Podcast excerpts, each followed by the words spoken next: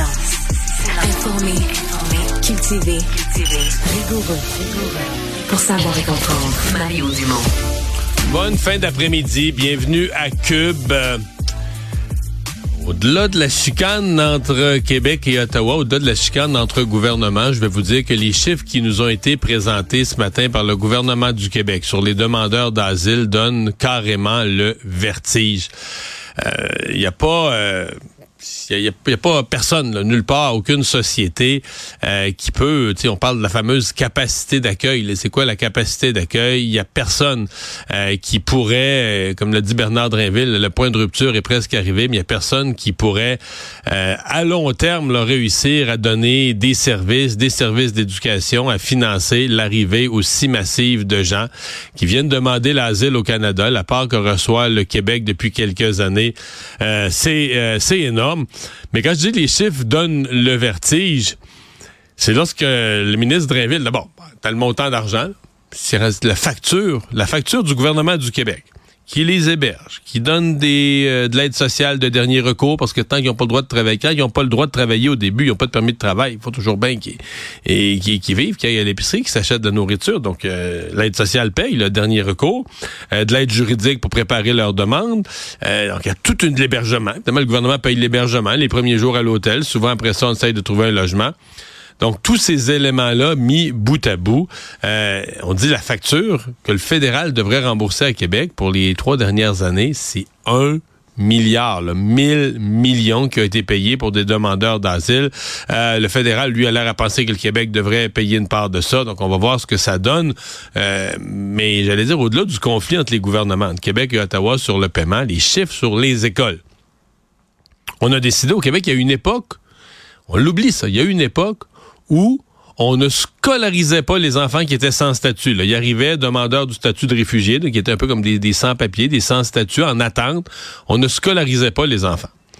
Et depuis plusieurs années, on a dit non. On est une société riche, puis les enfants, peu importe les choix que leurs parents ont faits ou ce qui leur est arrivé comme malchance, ou même si les parents viennent comme faux réfugiés, puis on sait qu'ils seront jamais acceptés comme réfugiés, les enfants n'ont pas choisi ça. Nous autres, au Québec, on va scolariser les enfants. Les enfants à 5 ans, 6 ans, 8 ans, 12 ans, 15 ans, faut que ça aille à l'école. Bon.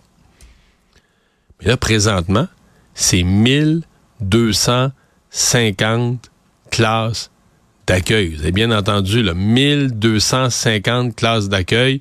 Ce matin, Bernard Drinville disait, quand on ramène ça au nombre de classes qui fait une école en ville, c'est l'équivalent de 52 écoles.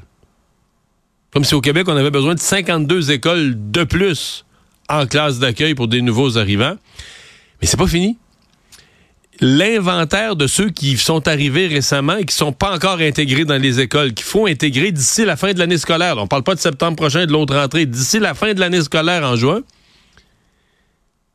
C'est 350 à 400 classes, pas enfants, classes de plus. De plus. Ça veut dire que ça va te prendre. Essentiellement, ils partent des groupes à tous les deux semaines. À tous les deux lundis, ils partent des nouveaux groupes, des nouvelles classes d'accueil. Ça veut dire qu'à tout. Tu sais, on dit on manque d'enseignants, on manque d'enseignants. La FAE, tu sais, voudrait qu'on change la composition de la classe. On dit on n'a pas les enseignants pour le faire. Mais des enseignants, faut en trouver tous les deux lundis. Euh, une vingtaine, une trentaine pour partir ces nouveaux groupes. Ah, c'est, impossible. Je vous sincèrement, j'écoutais les, les quatre ministres ce matin parce que le gouvernement de la CAQ a donné un grand coup là, pour interpeller le gouvernement fédéral pour dire là, ça se peut plus. Là, ça se peut plus l'entrée de.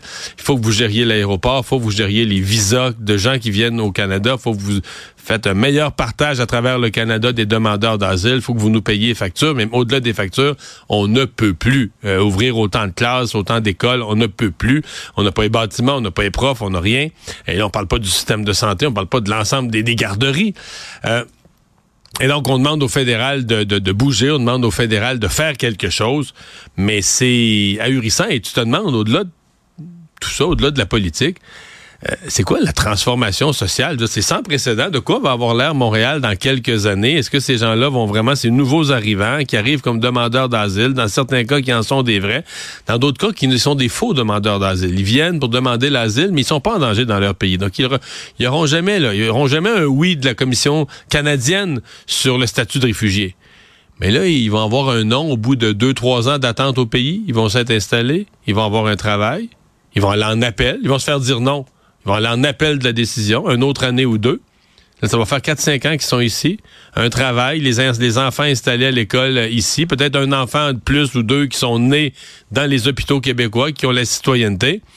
Donc, vous imaginez, vous voyez un petit peu le, genre de scénario. Et on avait des chiffres la semaine passée dans le Globe and Mail. Une grande partie de ceux qui arrivent, même de ceux qui sont euh, illégaux, ben, une grande partie euh, finissent par rester, par demeurer euh, au, au Québec, donc au Canada. Donc c'est, va vous dire une chose, un portrait qui donne qui donne vraiment le vertige de la vitesse avec laquelle les nouveaux arrivants font leur entrée avec cette perte de contrôle du gouvernement fédéral.